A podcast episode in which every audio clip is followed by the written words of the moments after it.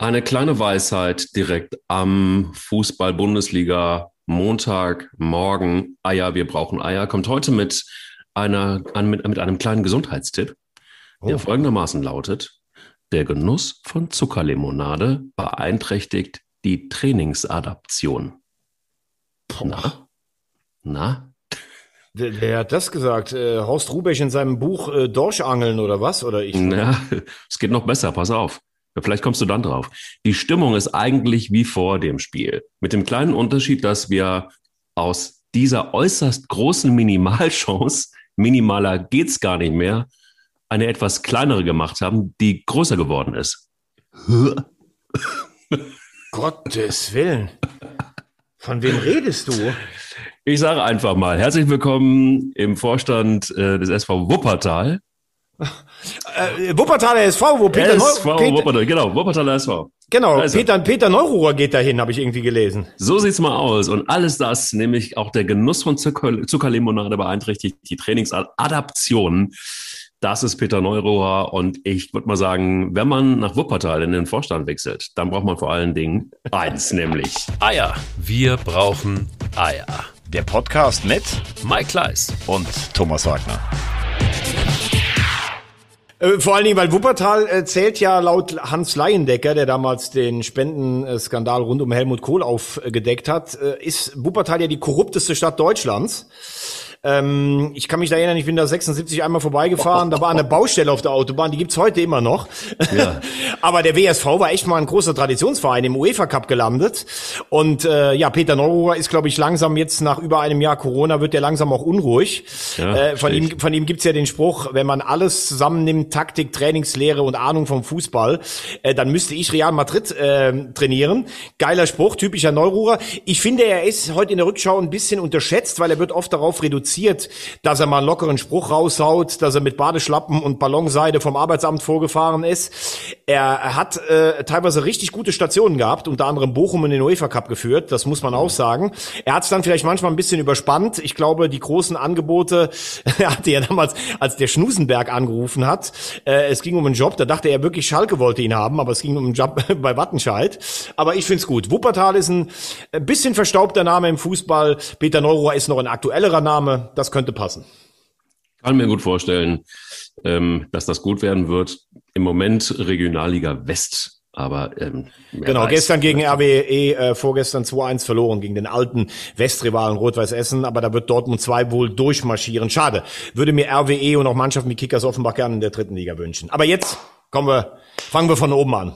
Fangen wir von oben an. Herzlichen Glückwunsch. Herzlichen Glückwunsch. Ich bin völlig aufgeregt. Ähm, nicht, weil es war so absehbar. Herzlichen Glückwunsch zur neunten Meisterschaft in Folge, in Serie, dem FC Bayern München. Herzlichen ja. Glückwunsch. Ja, es kommt ein sehr verhaltenes herzlichen Glückwunsch. Aus Gründen, ja, was soll man dazu sagen? YouTube macht, oder? Also ist das so? Also ja. ja also ähm, verdienter Meistertitel, ähm, der und das muss man sicherlich mal herausstreichen nach der letzten ähm, Saison mit diesen großen Triumphen und äh, jetzt dieser Corona-Saison, die natürlich schon auch eine Termin hat zwar, sicherlich keine ganz einfache Saison war, vor allen Dingen auch für den Kopf. Äh, das habe ich immer getan in diesem Podcast, mache ich gerne hier auch nochmal.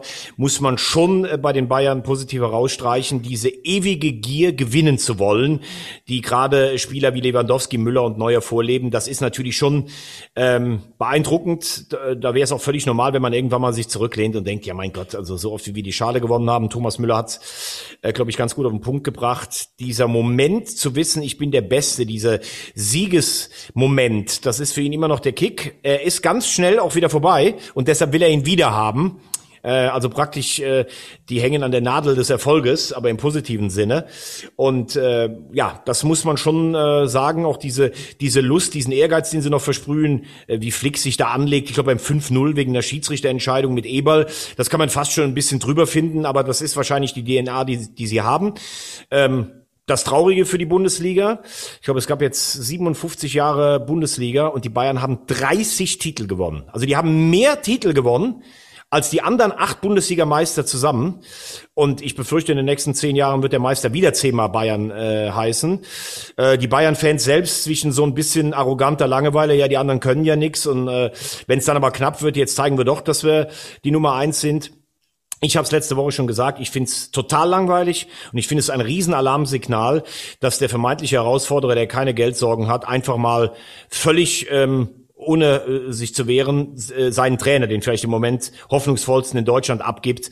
Wo soll das enden? Die Bayern werden weiter Meister werden. Für die Spannung in der Bundesliga ist das eine Katastrophe. Ähm, aber wie gesagt, trotzdem die Leistung, sie haben die meiste Kohle, sie haben die besten Spieler, sie sind einfach titelerfahren und deshalb werden sie auch immer wieder Meister.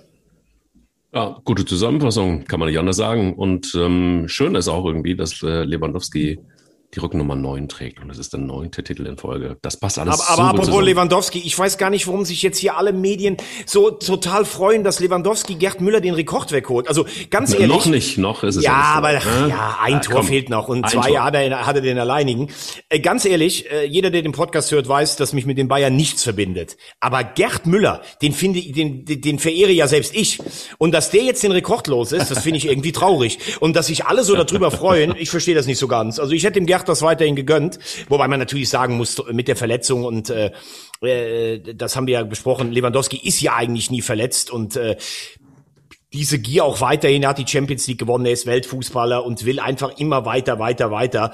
Auch das nötigt mir allerhöchsten Respekt ab. Äh, auch wie gesagt, wenn ich es äh, gerne gesehen hätte, wenn äh, Gerd Müller den Rekord behalten hätte. Und man muss auch mal ganz klar sagen, also was Gladbach da geboten hat am Samstag, das war schon bodenlos. Das muss man auch sagen. Also sich nicht gewehrt. Ich glaube, am Ende der Saison sind dann irgendwann noch alle froh, wenn das jetzt rum ist. Äh, Rose und Gladbach, das hat sich einfach ausgelaufen. Marco Rose für mich einer der großen Verlierer dieser Saison. Ja, das ist ja irgendwie auch noch ganz schön brutal, vor allen Dingen, wenn man dann auch sieht, wie dieses Spiel abgelaufen ist und wie du angetreten bist. Also erinnerst du dich noch, lange, lange, lange, lange ist es her. Also ich kann mich wirklich dunkel dran erinnern, als wir angefangen haben mit dieser Bundesliga-Saison und noch gesagt haben, hey, Gladbach, das könnte was werden dieses Mal. Und ähm, dann lieferst du am Ende der Saison, fast am Ende der Saison, so eine, äh, so eine Leistung ab wie gegen Bayern München. Das ist schon ein bisschen krass, oder? Ja, aber das ist für mich jetzt eigentlich nur noch die, die Folge einer Saison, die sicherlich, sagen wir mal, bis Februar eigentlich gefühlt sehr gut lief, obwohl sie da auch schon in Heimspielen sehr oft äh, in den Schlussminuten Siege abgegeben haben und unentschieden gespielt haben. Ähm, wir haben das ja hier auch lang und breit äh, ausdiskutiert. Das müssen wir jetzt nicht mehr machen. Für mich war rund um dieses äh, diese Derby-Niederlage gegen den FC und um die sehr unglückliche Kommunikation von Rose mit seinem Wechsel nach Dortmund ist sicherlich irgendwie äh, was passiert, vor allen Dingen auch im Umfeld. Ich glaube auch der Mannschaft, die gesagt hat, wir, der Trainer erreicht uns noch und wir machen, ähm, wir machen mit dem Trainer auch gerne weiter. Sie haben ja dann auch das Ding gedreht, mal wieder mit drei Siegen in Folge. Trotzdem, Platz sieben ist das letzte erreichbare Ziel, das noch da ist. Mit dem Sieg in München hättest du sicherlich Leverkusen noch den Platz in der Europa League streitig machen können. Conference League, ich wage zu bezweifeln, ob das nachher, wenn der, wenn der Wettbewerb dann läuft, äh, für, für Spieler, die eigentlich in die Champions League wollten, der das Reizvolle ist. Wobei ich glaube, da spielen noch ein paar Mannschaften mit, die gar nicht so unattraktiv sind. Sei es wie es sei, ich kann mir vorstellen, dass Gladbach siebter wird. Aber insgesamt äh, muss man sagen, wird das alles überstrahlt. Doch der erstmalige Einzug in die K.O.-Runde der Champions League durch diesen Saison-Endspurt. Äh, Rosa hat das nicht gut gemacht, die Mannschaft hat es nachher nicht mehr gut gemacht. Ja, und das 6-0 war jetzt so ein bisschen der negative Höhepunkt, wobei man fairerweise sagen muss, wenn die Bayern richtig Bock haben und die Bayern hatten einfach Bock, auch nochmal ein Statement zu setzen, wenn sie schon unbeteiligt deutscher Meister werden, dann ist es für jede Mannschaft schwer. Da sind andere auch unter die Räder schon gekommen und wenn du dann vor allen Dingen früh zurückliegst und Lewandowski in der Form hast, kann das passieren, aber passt für mich irgendwie so als Schlussfazit unter die Gladbacher Saison. Gut, dann lass uns mal gucken, wie wir jetzt bewerten wollen, ähm, was sich in der Champions League tut, beziehungsweise auf den Champions League Plätzen. Und da kann man nur sagen, der Wunder Terzic hat das Wunder von Dortmund wahrgemacht und es ist 3-2 geendet und hat jetzt wirklich ganz guten Boden, also nicht viel. Nennst ne, du den eigentlich Punkt. auch noch, nennst du den eigentlich auch, wenn der nächste Trainer beim FC ist, nennst du den dann auch immer noch Wunder Terzic oder ist das dann mit der Saison abgeschlossen? Und dann ist es der Wunder FC, dass sie das geschafft haben, überhaupt. Also du hältst das ja wirklich, du hältst das ja gnadenlos durch. Ich glaube, im, im November ist der Trainer gewechselt worden und seitdem nennst du den immer Wunder Terzic. Ja, das ist ja, du hast ihn ja so getauft. Ich mochte Ja. es nur gerne. Ich habe Ja. dich nur Wolle genommen und ähm, jetzt ist es der Wundertersic. Der Wundertersic kriegt sein eigenes T-Shirt. Ich habe schon eine eigene Mer Merchandise, ähm, also könnt ihr gerne mal gucken. Und unter Eier, wir brauchen Eier.de gibt's eine schöne Merchandise der Wundertersic äh, T-Shirt-Linie. Nein, gibt es nicht. Aber ähm, eigentlich sollte ich mal mit ihm sprechen, mit Edin. Vielleicht Ja, ähm, ja. Also äh, am- Donnerstag ist natürlich, äh, am Donnerstag ist das Pokalfinale, wenn er da, damit die Saison krönt. Und dann noch Platz vier, dann wird äh, Terzic auf keinen Fall nächstes Jahr Co-Trainer unter Marco Rose sein. Das wäre ja bizarr. Nein, wird er nicht. so eine- Dann so wird er, der geht er nach. Leverkusen, ist doch schon klar. Wäre zum Beispiel eine Möglichkeit, ja. ähm, bisschen pervers finde ich, äh, wie sich der Fußball entwickelt hat, weil wir ja auch über Super League und Champions League gesprochen haben. Ich glaube, wenn man Aki Watzke jetzt heute Stand Montag fragen würde, sag mal, was nimmst du denn lieber, äh, den Pokalsieg oder Platz vier in der Liga, dann würde der wahrscheinlich sagen Platz vier in der Liga, weil so pervers ist der Fußball mittlerweile finanziell auseinandergelaufen, obwohl du einen Titel gewinnen kannst. Und ich habe früher Fußball gespielt, um einen Titel zu gewinnen, und der Pokal war immer ein ganz großer Titel. Und es gab den Europapokal der Pokalsieger, den musste man dann abschaffen, weil selbst unterlegene Halbfinalisten einen Teilnehmer ausspielen mussten, weil der Rest ja schon in der Champions League ist. Wie gesagt, ich krieg da immer, kriege ich immer Blutdruck oder Puls, wenn ich über so ein Thema rede. Man merkt das jetzt auch schon. Also das merkt hier man. Ja, ja, Ja, du klar. hast schon Achselpizza jetzt schon um diese Uhrzeit. Ja, aber das liegt noch, ich bin auch am Nachschwitzen vom, vom Ach so. Laufen. Ja, okay. Äh, Axel Pizza gefällt mir aber. Aber ähm, was, was man äh, sagen muss, in diesem Dreikampf Wolfsburg-Dortmund gegen Frankfurt, viele spekulieren ja jetzt, da kommen wir gleich auch noch drauf, warum ist die Eintracht im Moment äh, so außer Form, warum hat jetzt, ich glaube, Wolfsburg die letzten drei Spiele verloren gehabt. Ja. Ähm, äh, wa- was zittern die alle? Erstmal muss man festhalten, wir, ich auch. Ich habe gesagt nach der Niederlage von Dortmund zu Hause gegen Frankfurt, dass es das war, dass sie sieben äh, Punkte Unterschied nicht mehr aufholen. Äh, vor allen Dingen bei dem schweren Restprogramm. Aber wenn Dortmund so ins Laufen kommt, wie sie im Moment laufen, dann sind sie für mich die zweitbeste Mannschaft in Deutschland. Ähm, sie haben jetzt auch ohne Haaland äh, wichtige Spiele gewonnen. Das war auch beeindruckend, wie sie jetzt Comeback-Qualitäten nach diesem späten Ausgleich hatten. Das hat man ihnen ja oft auch zu Recht in der Saison abgesprochen. Ähm, ich finde Sancho einen wunderbaren Fußballer. Ich, den werde ich echt vermissen, wenn der weg ist. Auch immer, man hat bei ihm, bei Sancho ist es immer so. Sancho bleibt, dann beginnt die Saison, dann fängt er an im Herbst rumzuweinen. Er würde doch eigentlich gerne lieber zurück auf die Insel. Und im Saisonendspurt verliebt er sich dann wieder in Dortmund und bleibt dann doch wieder da. Er erzählt das auch überall. Also Ja, er ja, genau. Das auch überall. Ja. Genau. Überragender Kicker. Ähm, also ich gehe davon aus, dass er geht und werde ihn deshalb vermissen, weil ich mag die Spielweise. Und Reus habe ich oft genug gelobt, zeigt endlich, was er für ein geiler Fußballer ist, was er für ein Kapitän ist. Das Restprogramm ist trotzdem noch tricky für, für Dortmund. Die spielen jetzt nach dem Pokalfinale in Mainz. Und Mainz ist ja im Moment, also das ist ja Wahnsinn. Das ist, das ist eine Champions League Mannschaft in der Rückrunde. Wen die alle schlagen, wie verdient die einfach ihre Punkte holen. Super. Ähm, also das ist nicht ganz einfach für, für Dortmund.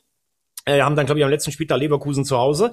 Auf der anderen Seite, Wolfsburg äh, spielt äh, in Leipzig und dann zu Hause gegen Mainz. Das ist auch nicht ganz so einfach.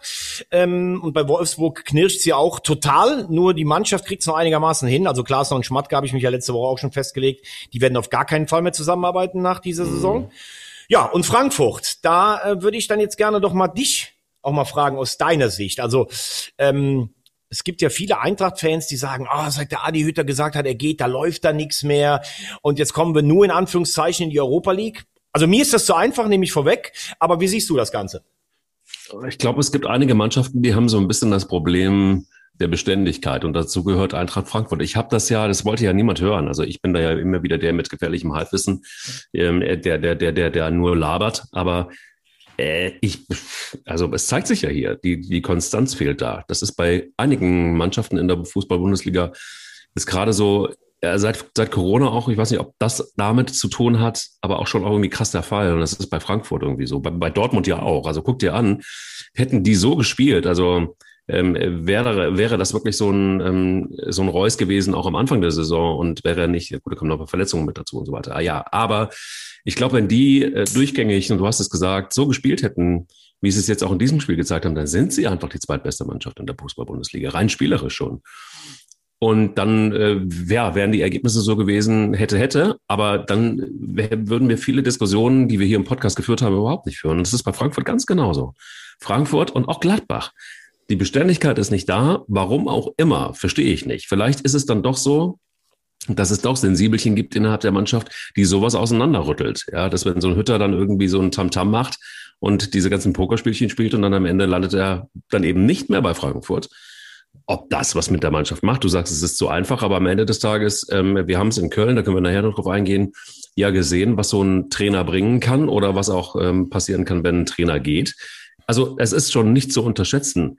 Dennoch glaube ich, dass die Beständigkeit etwas ist, woran der ein oder andere Verein in der Bundesliga unbedingt arbeiten muss. Denn diese Schwankungen finde ich schon krass.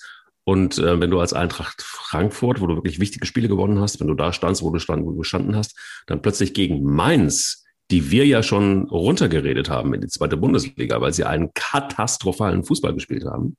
Jetzt ist die Mannschaft nicht groß verändert und sie spielten wirklich okay in Fußball. Das reicht auf jeden Fall für ein 1-1. Ähm, daran siehst du ja auch, auch da die Beständigkeit. Äh, hätte Mainz so einen Fußball gespielt wie seit, sagen wir mal, vier, sechs Wochen, dann hätten sie sich überhaupt nicht in unser Gequatsche reinspielen müssen Richtung zweite Liga. Und für Frankfurt gilt es auch. Für Frankfurt gilt es, dass ähm, auf der einen Seite diese Hütter-Geschichte nicht zu unterschätzen ist, glaube ich, aber es ist nicht ausschlaggebend. Ausschlaggebend ist, dass man sich da vielleicht einfach äh, ja nicht, nicht regelmäßig so vorbereitet hat, wie man das hätte tun müssen. Also zu deinen Mainz-Ausführungen, da muss ich doch ein paar Korrekturen äh, leider vornehmen. Also Mainz. Oh, jetzt äh, bin ich mal gespannt. Seit vier bis sechs Wochen. Puh. Also Mainz spielt eine überragende Rückrunde. Ich glaube, die stehen auf Platz drei oder vier in der Rückrundentabelle. Also seit vier bis sechs Wochen. Das greift viel zu kurz. Die spielen eigentlich seit äh, Januar, Februar spielen die überragend. Genau seit Heidel, Schmidt und äh, Bo Svensson da angetreten sind. Die haben die Bayern geschlagen. Die haben jetzt in Frankfurt einen Punkt geholt. Die, die spielen einfach überall überall richtig guten Fußball. Die haben gegen Leipzig gewonnen. Also das ist schon äh, mega, was Main spielt. Ähm, nicht groß verstärkt, sehe ich auch ein bisschen anders, weil mit Chor und Da Costa haben sich schon wichtige Spieler das stimmt. einfach äh, dazu ja. die ähm, ja, die auch einfach eine Mentalität reingebracht haben.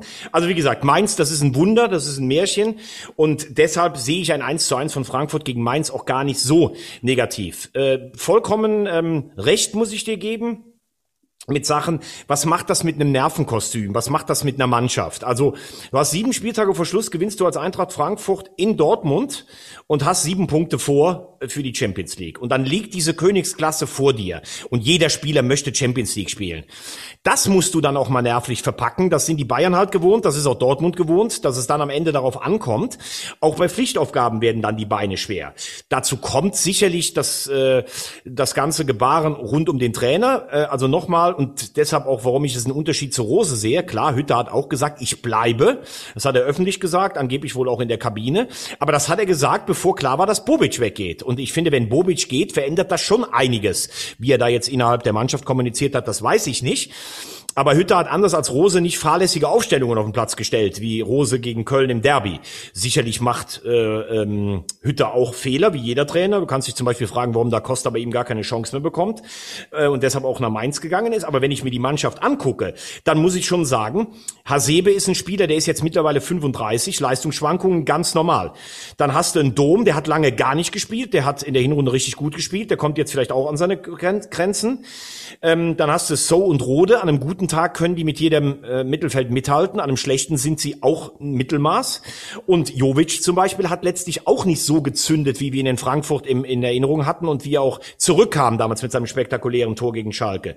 Will damit sagen, die Mannschaft von Eintracht Frankfurt ist eine Mannschaft, die unter die Top 6 der Bundesliga gehört, gar keine Frage, aber konstant das durchzuziehen, ja. das ist dann nochmal das andere Ding. Ja. Und wenn ich Dortmund mit Frankfurt vergleiche und wenn Dortmund jedes Spiel gewinnt und auch Druck ausübt, dann macht das was mit Mannschaften wie mit Wolfsburg, aber noch mehr mit Frankfurt. Und jetzt dieses, ja, ähm, der Hütter erreicht die Mannschaft nicht mehr. Also tu mir echt einen Gefallen. Wenn ich jetzt als Spieler nicht nächstes Jahr Champions League spielen möchte, äh, egal wo der Hütter nächstes Jahr ist. Das ist ja lächerlich, das als Argument dann immer zu bringen. Aber es ist natürlich auch so, dass Spieler, die in der Hinrunde den Unterschied gemacht haben, dass die im Moment keine Rolle spielen. Zum Beispiel Younes, als der kam, der hat eingeschlagen wie eine Bombe. Wie eine Bombe, ja, absolut. Genau. Äh, da scheint auch irgendwas äh, mit ihm und Hütter äh, vorgefallen zu sein im Zwischenmenschlichen. Also der hat keine große Rolle mehr gespielt. Zur Wahrheit gehört aber auch, dass Younes überall, wo er war, am Ende seiner Station auch ein bisschen Ärger hatte. Ob in Amsterdam, ob in Neapel, ob in Gladbach, das ist alles nicht so ganz rund gelaufen.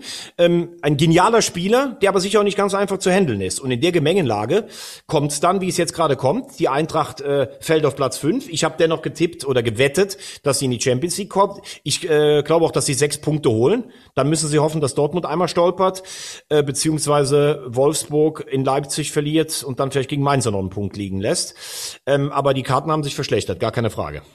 Kurz noch zur, zu dem Gefühl, dass du hattest, ähm, es hat dich getäuscht etwas, ehrlich gesagt, was die Statistik von Mainz 05 angeht. Und ich hatte doch recht, weil ich habe mir nämlich tatsächlich mal so ein paar Sachen aufgerufen, nochmal zwischendurch. Erst ab dem 13.03.2021, das war das Spiel Mainz 05 gegen den SC Freiburg, ging die Beständigkeit los. 1 zu 0. Dann direkt hinterher das Spiel gegen Hoffenheim haben sie 2-1 gewonnen. Dann gab es so ein, dieses 1-1 gegen Arminia Bielefeld. Dann gab es den ähm, äh, grandiosen Sieg von Mainz 05 über den ersten FC Köln. Ähm, dann über Werder Bremen, dann über Bayern München, dann gab es nochmal so ein 1-1 Halter BSC und jetzt gegen Eintracht Frankfurt. Also diese Beständigkeit, davor war es übrigens nicht so beständig, das kannst du auch anhand der Zahlen sehen und dann der Spiele sehen.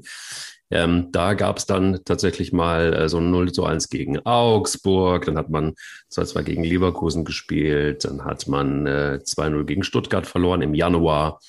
So, also es gab, ne, also wenn wir nur von der Beständigkeit reden, du hast recht, die haben tolle Spiele geliefert, 3-2 gegen Leipzig, ähm, gegen Mönchengladbach auch, auch ähm, 2-1 gewonnen.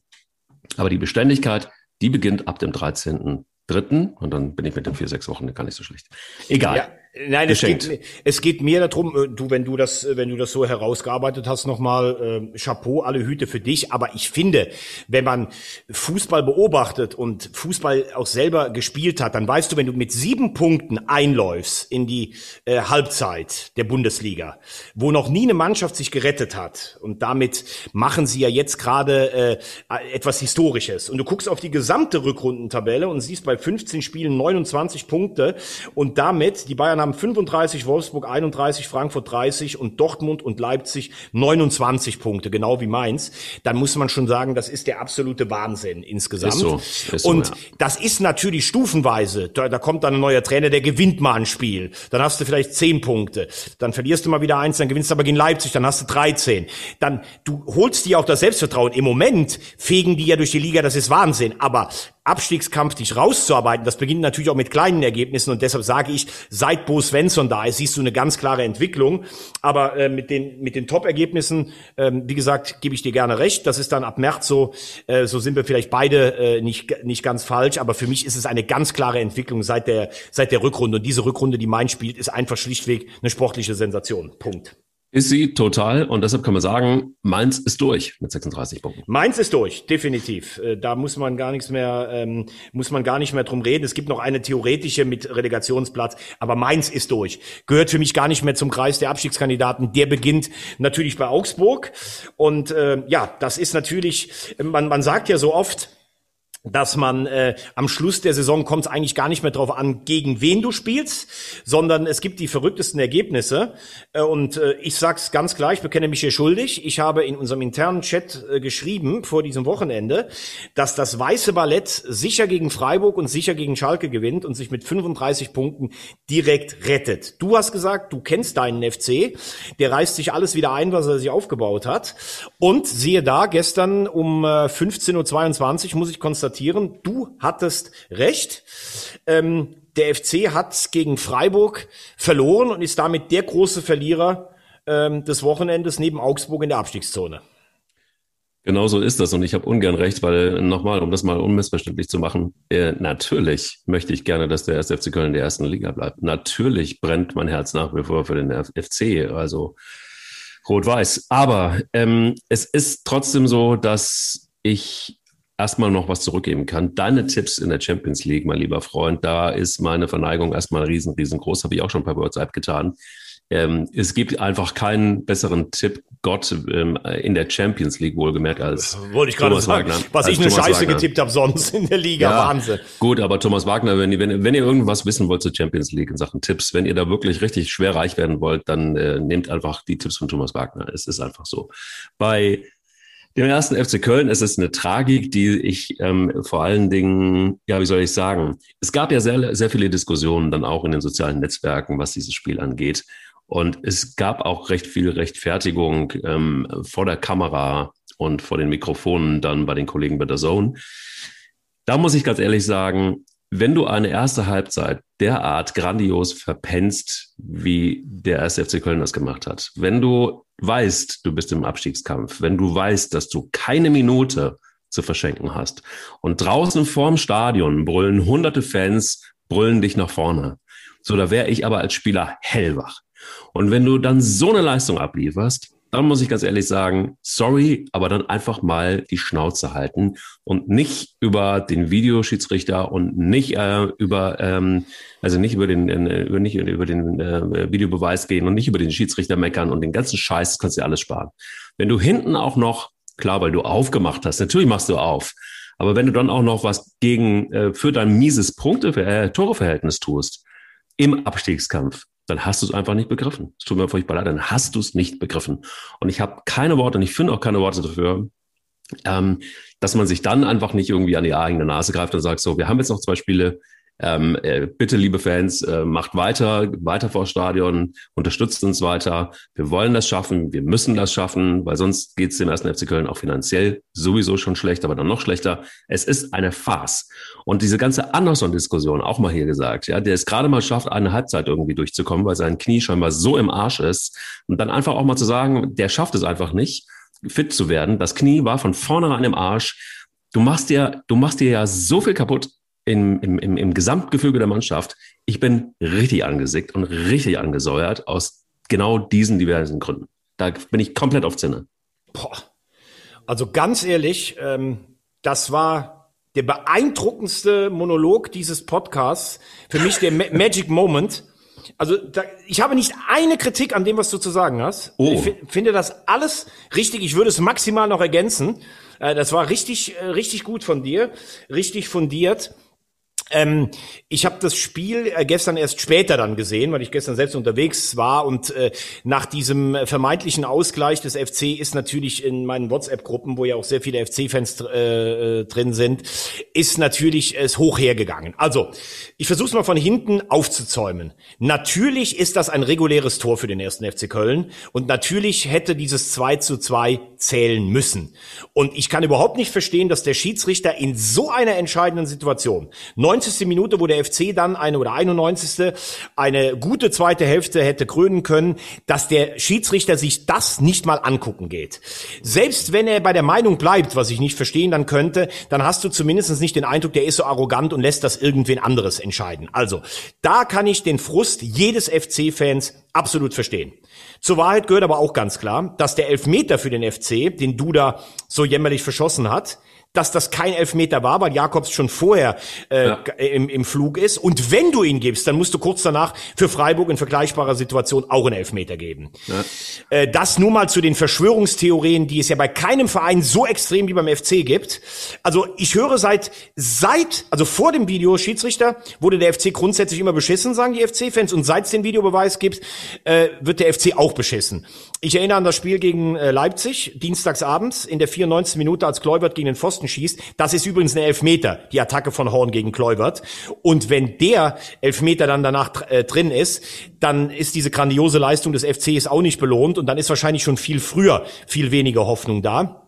Ähm, ich weiß, mein Freund Thomas Kraus, der wird sich jetzt wieder kaputt lachen, aber äh, es gibt ja manchmal diese, diese Dinger, wahre Tabelle, die nicht immer alles aussagen, aber da ist auch drin, dass der FC dieses Jahr mehr Punkte hat, also er sogar profitiert hat auf eine ganze Saison. Deshalb dieses ewige Minimi kann ich einfach nicht mehr hören. Was du vollkommen richtig angesprochen hast, ist, und das muss man sich fragen, woran liegt das? Der FC hat gegen Leipzig eine grandiose zweite Hälfte gespielt. Die haben in Augsburg in der ersten Hälfte die wahrscheinlich beste Halbzeit seit Jahren gespielt. Sechs sechs Punkte geholt und dann liegt's auf dem Tablett vor dir, weil meine Rechnung, da gibst du mir recht, war ja, wenn du gegen Freiburg und Schalke gewinnst mit 35 Punkten, bleibst du direkt drin. Dazu stehe ich.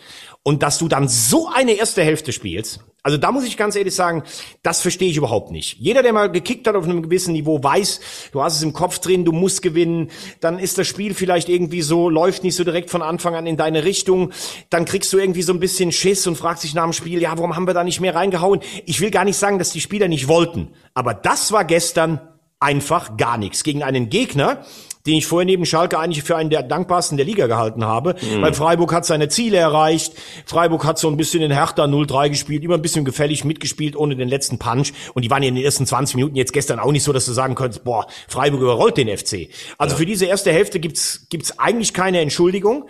Und äh, interessant auch, was du gesagt hast. Es scheint dann letztlich doch auch an den Charakteren ein bisschen zu fehlen im, im Kader. Und Anderson, ja, Anderson war der Königstransfer. Es gab damals schon in Lautern, in der zweiten Liga gab es Gerüchte, dass der was am Knie hat. In, äh, bei Union Berlin ist es in der einen Saison nicht so aufgefallen, aber in der Liga wusste man vorher, mit diesem Knie und das als einzigen Stürmer, den du hast, das ist eine komplette Fehlplanung.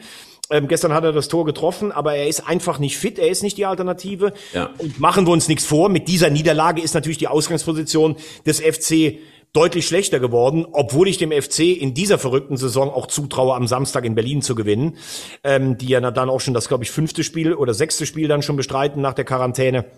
Äh, das ist drin. Aber nur mit einem Sieg gegen Schalke, glaube ich, wird's eng. Also mit 32 Punkten sieht's, glaube ich, im Moment eher dann nach einem direkten Abstieg aus. Ja, die Hertha spielt sich jetzt warm. Also das ist meine Theorie. Und die haben sich schon warm gespielt. Die waren, äh, waren gestern wirklich, haben wirklich äh, wahnsinnige Chancen liegen lassen. Und ich kann mir gut vorstellen, dass der erste FC Köln in dieser Verfassung müssen die wirklich aufpassen, dass sie das Spiel gegen Hertha nicht, nicht grandios richtig hoch verlieren. Und dann hast du nur noch den einen, einen, einen, äh, einen Schuss FC Schalke 04. Und auch da sage ich, das ist nicht so einfach. Die haben das erstmal bis zum 2 zu 0 in Hoffenheim ganz gut gemacht. Nur eins, erklär mir bitte nochmal. Das verstehe ich nämlich tatsächlich überhaupt nicht, was beim ersten FC Köln los ist. Also, du hast eine öffentliche Diskussion, kommt Peter Stöger zurück, ja oder nein? Dann sagt dir Peter Stöger per Telefon ab, weil er merkt, irgendwie in den Gremien haben die keinen Bock auf ihn. Dann sagst du auch Baumgart öffentlich. Ein, sie wollen jetzt ist die letzte letzte Exit äh, Steffen Baumgart, der sich sehr wahrscheinlich für Hamburg entscheiden wird. Dann hast du einen ähm, Wundertersic, den der Kölner Express schon vor Wochen als erster auf den Plan gerufen hat beim ersten FC Köln, der jetzt sehr wahrscheinlich, wenn er dann wirklich die Champions League äh, äh, schaffen wird mit, mit, bei, mit Borussia Dortmund, noch nicht mal mehr willens ist, ähm, nicht, nicht nur, dass er nicht nur Co-Trainer von Rose werden will, sondern ich glaube, der hat dann auch keinen Bock mehr auf Köln, sondern der sagt, dann gehe ich doch gleich zu Leverkusen. Heißt also, sag mir bitte mal, wie kann es sein, dass jede Trainerdebatte des ersten FC Köln öffentlich geführt wird. Wie kann es sein, dass sämtliche Spieler, die Horst Held gerade haben möchte, mit denen er in, äh, in, in, in Debatten ist, das auch öffentlich ausgetragen wird? Und was ist, dritte Frage, wenn Horst Held nicht einen einzigen Trainer, weil Fink, würde ich mal sagen, ist aus dem Rennen raus, den kriegt er nicht durch die Gremien. Das heißt, alle drei Trainer, die zur Debatte standen, sind raus und du stehst dann bei Null da. Muss dann Friedhelm Funkel doch weitermachen, den ich übrigens nicht feuerwehrtauglich halte. Nach wie vor dabei bleibe ich.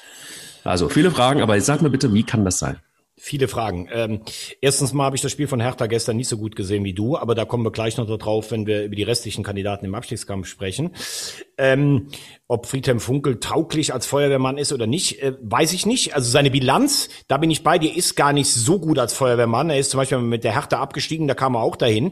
Aber er hat die Erfahrung und ich finde schon, dass die Leistungen sowohl gegen Leverkusen insgesamt als auch gegen Leipzig und auch die erste Hälfte in Augsburg deutlich besser waren als vorher. Ob es nachher reicht, ist eine andere Frage. Aber sehr interessant von dir, was du gerade äh, für ein Thema aufmachst. Ähm, woran vielleicht auch dieser Verein insgesamt so ein bisschen krankt. Also, erstens mal, dass es fast einen Live-Ticker gibt über die Verhandlungen des ersten FC Köln mit Peter Stöger, finde ich tatsächlich auch sehr befremdlich. Mhm. Da weiß ich jetzt gar nicht, wer wem äh, was, was durchsticht sticht, oder wer da so ein Interesse hat, dass das in die Öffentlichkeit kommt. Also, dass du praktisch live mitverfolgst, Wahnsinn. Ob, ob der ehemalige Erfolgstrainer zurückkommt oder nicht, ja. das irritiert mich total. Äh, wie du sagst, vielleicht hat Stöger aus Wien gemerkt, in den Gremien, auch unter den Fans ist es ja sehr gespannt gespalten. Die einen sagen, der war der Einzige, der in den letzten Jahren erfolgreich gearbeitet hat, bis hin zu Europa. Die anderen haben ihm das letzte halbe Jahr nicht verziehen und sagen so aufgewärmte Sachen. Haben wir mit Podolski und Modest und Daum in Köln immer schlechte Erfahrungen gemacht. Das ist ja total, ähm, äh, total gespalten. Aber was du natürlich richtig sagst, wenn es jetzt keiner der gehandelten Kandidaten wird, wie, wird's, wie soll sich denn dann der neue Trainer fühlen? Auch wie wir, der bis hier fünfte Wahl oder sowas. Das ist so lächerlich. Also da gibt's nur ein paar Vereine, die das immer wieder schaffen, von einem Fettnäpfchen ins andere zu treten. Der FC gehört definitiv äh, dazu. Was mich aber am meisten irritiert, und da muss ich sagen, kann ich eigentlich nur noch schmunzeln. Ich muss doch als erster FC Köln ein klares Anforderungsprofil an einen neuen Trainer haben. Voll. A für die erste Liga oder für die zweite Liga. Und wenn du dir guckst, anguckst, wer jetzt die Kandidaten sind, da kannst du wirklich nur noch den Kopf schütteln. Peter Stöger steht für sachlichen, eher defensiv orientierten Ergebnisfußball. Steffen Baumgart steht für enthusiastischen, überfallartigen Pressing und Konterfußball.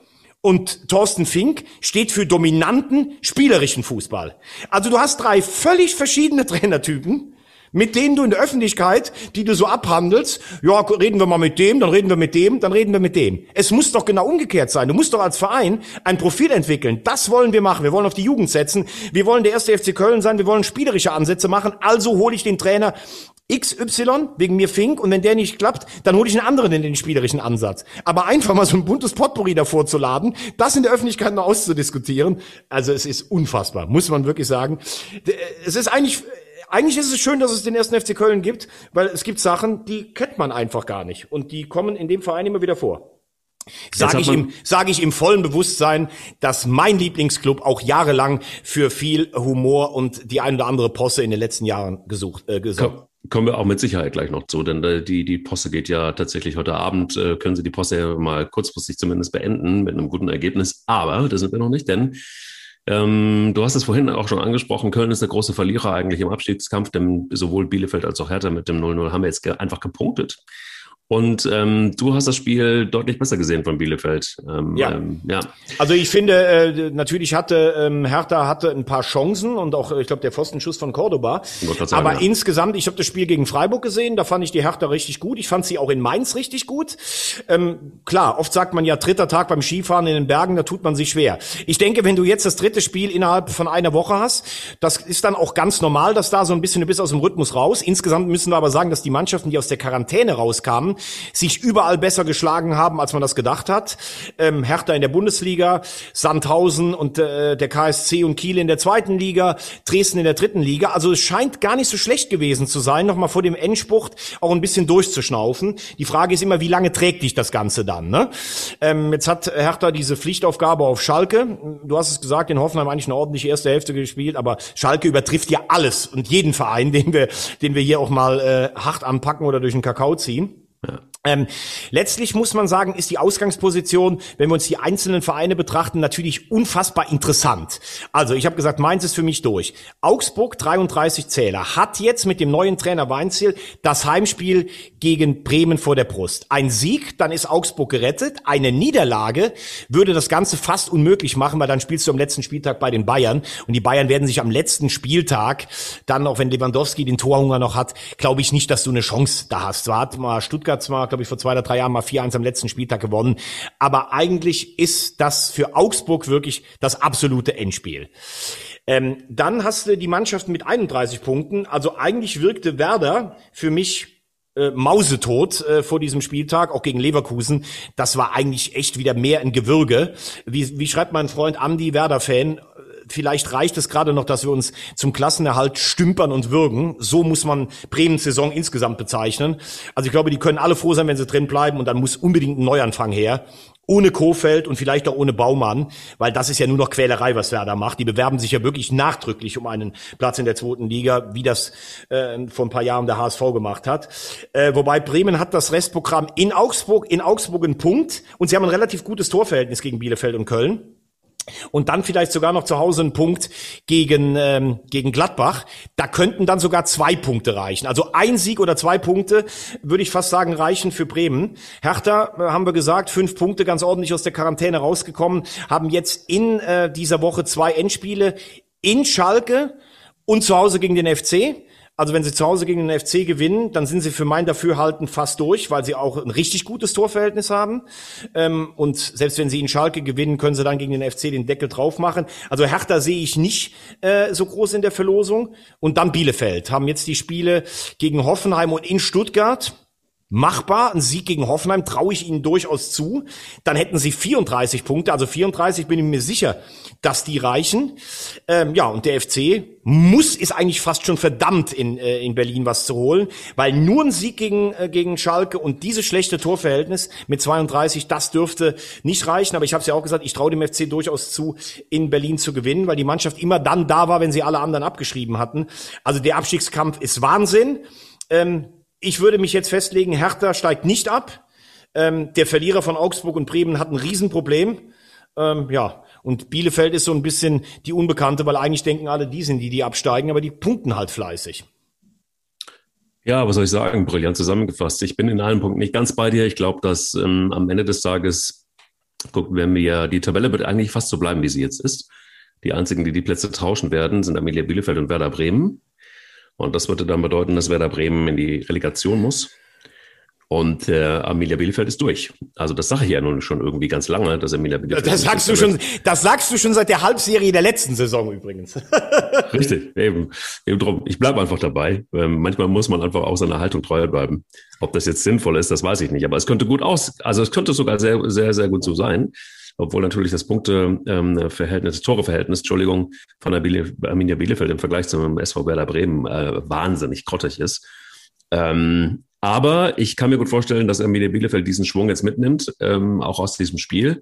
Hertha übrigens auch. Ich glaube, die haben sich jetzt wirklich, die sind, du hast es gesagt, sehr gut aus, aus der Corona-Pause rausgekommen und ähm, spielen, sie haben sich jetzt warm gespielt und werden auf jeden Fall im nächsten Spiel, also zumindest droht die Gefahr, dass sie wirklich äh, grandios gewinnen. Und dann haben wir den Salat. Dann ist es nämlich so, und da habe ich mich ja relativ früh festgelegt, wenn nichts wirklich Eingreifendes passiert, und das ist nicht passiert, dann ist der erste FC Köln auf einem direkten Abstiegsplatz. Und das wäre richtig bitter in der Tat. Wollen wir mal gucken, was die zweite Bundesliga denn zu bieten hat, vor allen Dingen im Hinblick auf die Relegation. Denn da sieht es ja nun, ähm, also wir wollen mal nicht, also ganz klar ist, wenn der Hamburger SV heute nicht gewinnt, aber hey, kein Druck im äh, ehemaligen Bundesligaspiel gegen den ersten FC Nürnberg. Dann war's das. Ja, äh, definitiv. Lass uns mal erstmal herzlichen Glückwunsch an Bochum, herzlichen Glückwunsch an die Kastropper Straße. Das ist ja jetzt eigentlich der Aufstieg gestern gewesen. Äh, Wahnsinn, was die für eine Saison spielen. Großer Respekt an Thomas Reis. Der hat Spieler wie Zoller wieder erweckt, der hat Jules stark gemacht, Robert Tesche. Äh, Wahnsinn, was der spielt. Ähm, völlig verdienter Aufstieg und mit Bochum kommt echt ein cooler Verein zurück, muss man sagen. Geiles Stadion, immer noch für mich eines der schönsten. Ähm, und nach elf Jahren herzlich willkommen zurück in der Bundesliga. Dann würde ich sagen, Kiel spielt heute Abend gegen Hannover. Äh, Kiel hat auch noch das Spiel gegen Regensburg in der Hinterhand. Ähm, ich habe hier oft gesagt, äh, dass das eine unfassbare Saison ist, die Kiel auch serviert bekommt mit Elfmeterentscheidungen, die so Hanebüchen waren. Dabei bleibe ich auch. Das hat ihnen noch geholfen in schwierigen Situationen. Dennoch nötigt mir das schon Respekt ab, wenn du zweimal in äh, Quarantäne warst, wenn du diesen Spielplan hast, wenn du auch gesehen hast, wie gut sie gegen die Bayern gespielt haben. Also für mich geht Kiel als Zweiter durch. Ähm, und äh, ja, dann ist es praktisch noch ein Dreikampf zwischen Fürth, dem HSV und Düsseldorf äh, um Platz drei. Also das erste Mal möchte ich auch sagen, ich ziehe alle Hüte vor Kräuter Fürth. Also die haben überhaupt keine Kohle. Da sind jetzt, glaube ich, auch schon vier Spieler, die in die Bundesliga äh, wechseln. Das ist ja jetzt auch schon wieder klar. Also was Asusi und Leitl dafür einen Job machen, das ist einfach bombastisch. Ich verstehe auch gar nicht, dass Stefan Leitl nicht äh, permanent auf irgendwelchen Listen, zum Beispiel könnte man auch mit dem öffentlich verhandeln als erster FC Köln, weil der macht einfach einen Riesenjob. Ähm, äh, übrigens lustig, sein, äh, sein Bruder äh, Christian, der hat mich äh, trainiert äh, damals in äh, Ismaning. Ismaning hat die erste Mannschaft Oberliga Bayern gespielt, die zweite Bezirks- oder Bezirksoberliga. Und das war ein Trainer, der hat so geschleift, das kannst du dir nicht vorstellen. Das ist der Bruder von Stefan Leitl. Äh, Wagner, ich botzte 30, also wenn ich 30 Liegestütze machen musste. Ich war fix und fertig danach. Herrlich. Ähm, dann haben mir am Anfang der Woche ein paar Jungs geschrieben, oh, jetzt ist Düsseldorf auch noch mit euch gleich, als sie dann den Last-Minute-Sieg gegen den KSC hatten. Wobei ich da gesagt habe, das finde ich sogar ganz gut, denn wenn Düsseldorf neun Punkte holt, können sie jetzt nicht mehr nach dem 2-2 gegen Braunschweig. Der HSV müsste eh neun Punkte holen und Düsseldorf hat das klar schlechtere Torverhältnis, aber Düsseldorf wäre dann am letzten Spieltag in Fürth noch motiviert. Und wenn man, weil sie dann die Fürther ja selber äh, noch überholen könnten, und wenn man das äh, sich das äh, Programm von Fürth anguckt, in äh, Paderborn bei den torhungrigen Baumgärtnern, die gestern mal schön Aue 8-3 aus dem Stadion geschossen haben. Ja, und, und, und, zu Hause gegen Düsseldorf. Das ist nicht einfach. Gegen Sandhausen hat man schon gemerkt. Nerven waren ein bisschen angespannt. Gegen den KSC gehört aber auch zur Wahrheit, dass Fürth eigentlich richtig gut gespielt hat.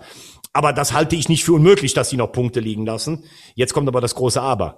Der HSV müsste alle drei Spiele gewinnen. Das habe ich schon vor Karlsruhe gesagt, alle vier. Das habe ich schon vor Regensburg gesagt, alle fünf. Und eigentlich war meine Rechnung vor Sandhausen und Darmstadt, die müssen mindestens 16 Punkte aus diesen Spielen holen. Also alles äh, mich ein bisschen äh, Lügen gestraft ich, mir fällt es eigentlich ein bisschen schwer zu sagen, warum sollen die jetzt die drei Spiele gewinnen. Ich vergöttere äh, fußballerisch gesehen Horst Rubesch ist für mich einer der saubersten, besten Typen, die der Fußball jemals hervorgebracht hat. Mit neun Punkten wäre vielleicht noch was drin, aber da muss man jetzt auch mal realistisch sein, was der HSV da alles weggeworfen hat seit diesem verspielten 3 zu 0 in Hannover. Das ist eigentlich sehr, sehr bitter. Ähm, ich glaube nicht mehr richtig dran, obwohl ich gesagt habe, das ähm, führt sicherlich auch nochmal Nerven, äh, Nerven zeigen wird. Und wie hat die FUMS äh, so getwittert, fand ich sehr lustig, was uns alles erwarten könnte. Köln gegen Düsseldorf, Bremen gegen den HSV in der Relegation. Was kriegen wir nachher am Ende? Vielleicht Bielefeld gegen Fürth. Fand ich eigentlich ganz lustig, muss ich sagen. Bielefeld gegen Fürth, ja. Aber was wäre denn, wenn äh, es tatsächlich so sein würde, dass der erste FC Köln in der Relegation gegen Fürth spielt? Sag mal, wie, wie würdest du das im Moment einschätzen?